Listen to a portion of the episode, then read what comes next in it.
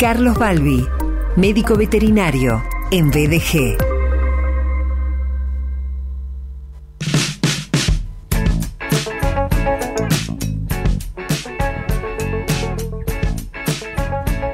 Hola Carlos querido, bienvenido. ¿Qué, tal? ¿Qué tal? Buen día para todos. ¿Cómo estamos? Estamos muy bien. Carlos, ¿cuánta humedad? Qué difícil la humedad, como si nos faltaran razones para tener dificultades. Sí, así es. La meteorología va a dar un giro en estos próximos años seca va a pasar a, la lluvia bastante abundante por lo que se ve. Tal cual. Eh, estos eh, fenómenos climatológicos, ¿cómo repercuten en la vida de los animales? Claro, digo la vida de los animales y estoy hablando del mundo, ¿no? Te pregunto en particular eh, en las mascotas de nuestro radio, Rosario, la región, ¿cómo repercute? Bueno, ellos la verdad que se han hecho por decirlo de alguna manera, perros de departamento.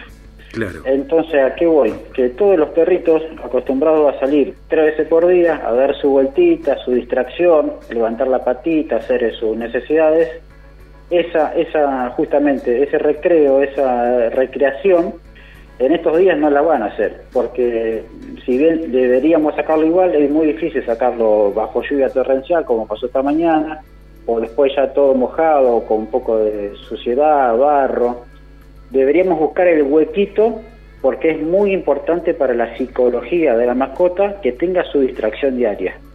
Ellos están acostumbrados, sobre todo si pasa con paseador, con grupitos de perros, es como ir del chico al colegio, al jardín. Necesitan esa distracción, la esperan, y esa interacción y ese juego, ese ratito de juego con sus compañeritos, y su distracción y su aprovechan para hacer sus necesidades. Debido a, que este clima afecta de esa manera, algunos perritos, si esto se va a prolongar en los 4 o 5 días, como dicen, es conveniente buscar algún hueco y empezar a tener alternativas, un techo, un patio con techo, algún lugarcito techado para sacarlo, jugar un ratito, que se distraiga, una pelotita, cualquier cosita que él salga a pasear y se distraiga y haga un poco de actividad y un poco de recreación. Este tema que Carlos está describiendo es un tema complementario a la columna de hoy, no es el tema central. Recordamos que anteriormente Carlos habló de la campaña de tos perruna eh, y la sociabilización temprana del cachorro. Viaje a Animales. Y hoy el doctor Carlos Balbi habla acerca de alimentación del cachorro canino, considerando la variedad de opciones de alimentos, la selección de alimentos. Eh, ¿Cuál es el ABC en términos de esta alimentación del cachorro canino, Carlos? Bueno, como todos sabemos, el cachorrito, mi bien nace, en las primeras 48 horas absorbe el calostro, que es la leche con la inmunoglobulina que le transmite la madre, con los anticuerpos en los primeros 14 días es puramente lactante, donde va a duplicar su tamaño. Y a partir de ahí, día 20, 23, se incorpora la papilla. Es decir, el cachorro sigue aumentando su requerimiento eh, nutricio, pero la madre baja la producción láctea. Ese bache se cubre con papilla, es el alimento común de cachorro, pero mojado con algún sustituto lácteo o con agua tibia. Es ahí que él empieza a conocer el alimento, al principio juegan, se meten adentro, se enchastran, es, muy cómico verlos, pero luego ya lo incorporan, se dan cuenta y lo empiezan a comer con ganas y luego lo esperan. Entonces empieza a esa altura, 20 y pico de días, con la papilla. Al destete, que es generalmente cuando recibimos al cachorrito en casa, 40 días o cerca de los dos meses, ya el cachorrito está comiendo alimento seco pero hay alguna, acá se empieza a marcar la diferencia de tamaño en diferentes razas. Una cosa es recibir un Yorkshire, un canichito eh, de un kilo, un cachorrito muy chiquito que apenas está recién mostrando los dientitos, porque se ha mantenido mucho tiempo o con suplemento lácteo puramente líquido o papilla. Y diferente es un cachorro de raza gigante, donde ya tiene alrededor de 10 kilos, eh, que come alimento prácticamente seco, donde ya sus dientes están, eh, se asomaron, ya están los dientes de leche bien expuestos y come alimento seco. Entonces, entre ese abanico tan grande vamos a clasificar en varios tamaños. Con respecto a lo que es eh, la recibida del cachorro, siempre se le pregunta al criador o a quien lo tenga cómo comía. Comía agua por un lado, sustituto lácteo eh, líquido, tipo leche, o papilla o seco. Y de esa manera hay que tratar de no cambiar de, abruptamente las costumbres que trae el cachorrito. Entonces podemos dar las tres alternativas, y bien llega el cachorro a casa, podemos dar las tres alternativas. Sustituto lácteo líquido, suplemento así como papilla o alimento seco. La otra opción es poner las tres opciones y que vaya eligiendo, porque lo que queremos es que de a poquito llevarlo al alimento seco, porque además le va a ayudar a manifestar la apertura de los dientitos y retraer la encía para que aparezcan los dientes igual que un chico, igual que un bebé. Entonces, lo vamos a ir llevando alimento seco de a poquito hasta que lo incorpora totalmente. ¿Qué pasa? El cachorrito viene tomando la teta cada dos horas o cada cuatro ¿Qué pasa? Acá va a recibir cuatro comidas, cuanto mucho será cada seis horas. Entonces tenemos que ver si nuestro cachorro se está quedando con hambre o tiene una sobrecarga de alimento. Hay que ver, no pasarse de un lado ni del otro. Entonces justamente eh, le vamos a ver cuántas veces defeca por día, porque es muy común que coma y vaya al bañito.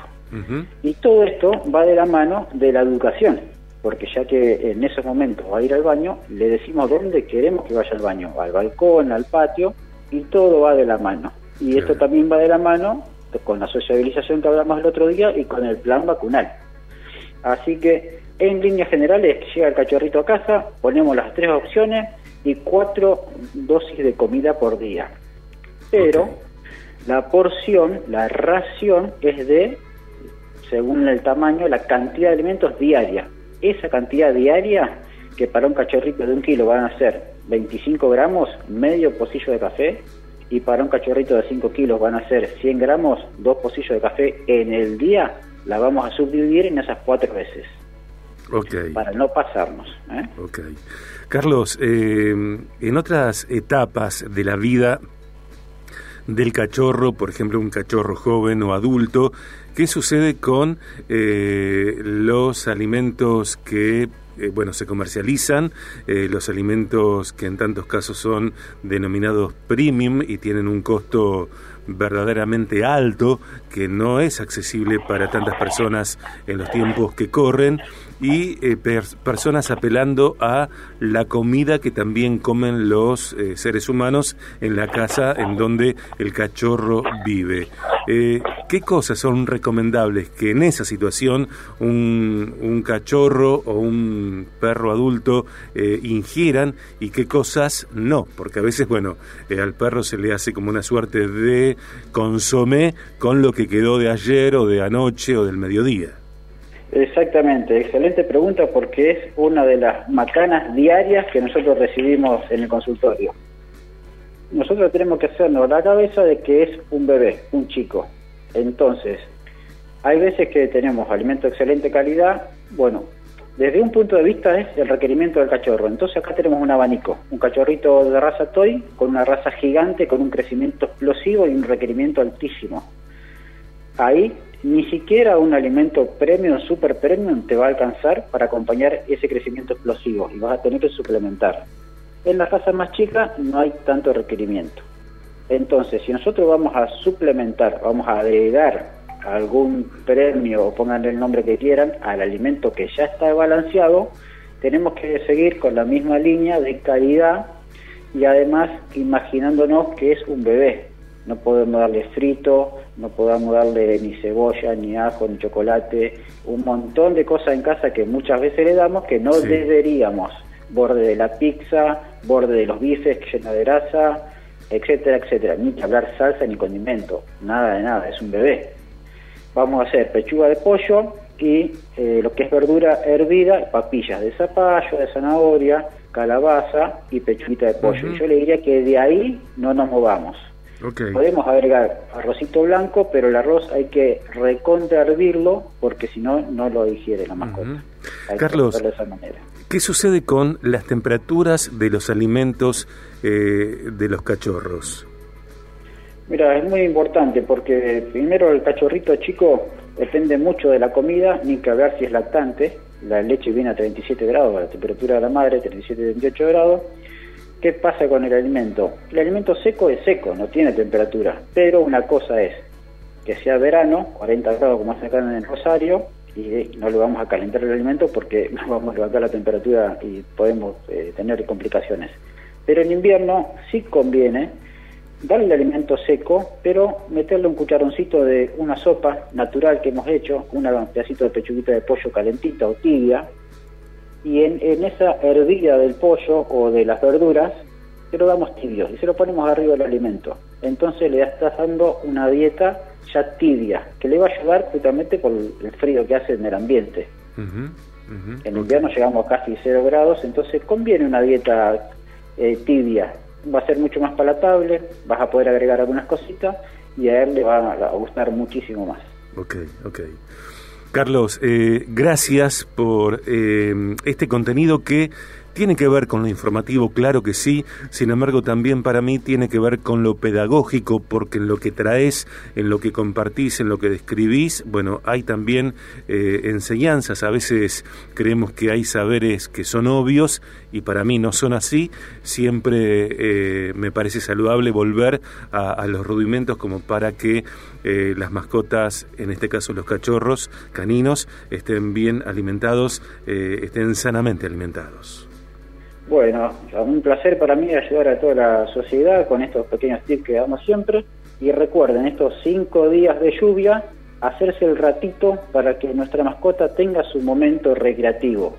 Si no podemos salir del departamento, agarramos una pelotita, agarramos una botella de agua mineral, la agujereamos, ponemos unos granitos de alimento adentro y lo transformamos en un juguete interactivo, que cuando él la juguete libere granitos de premio. Entonces, le buscamos la vuelta para que estos animalitos que con cinco días de lluvia quizás se nos complique sacarlo, pero mantengan su rato recreativo. Ok. Carlos, te dejamos un buen abrazo, buen fin de semana largo para vos, espero que en algo descanses, porque sé que eh, la clínica sigue permanentemente abierta y para completar tu columna vamos a escuchar justamente la comunicación de doctor Balbi, Emergencias Veterinarias, aquí en BDG. Gran abrazo. Doctor Carlos Balbi, médico veterinario, laboratorio, cirugía, rayos X, ecografía, internación. Doctor Balbi, emergencias veterinarias. Consultorio y domicilio las 24 horas. Richeri 1033.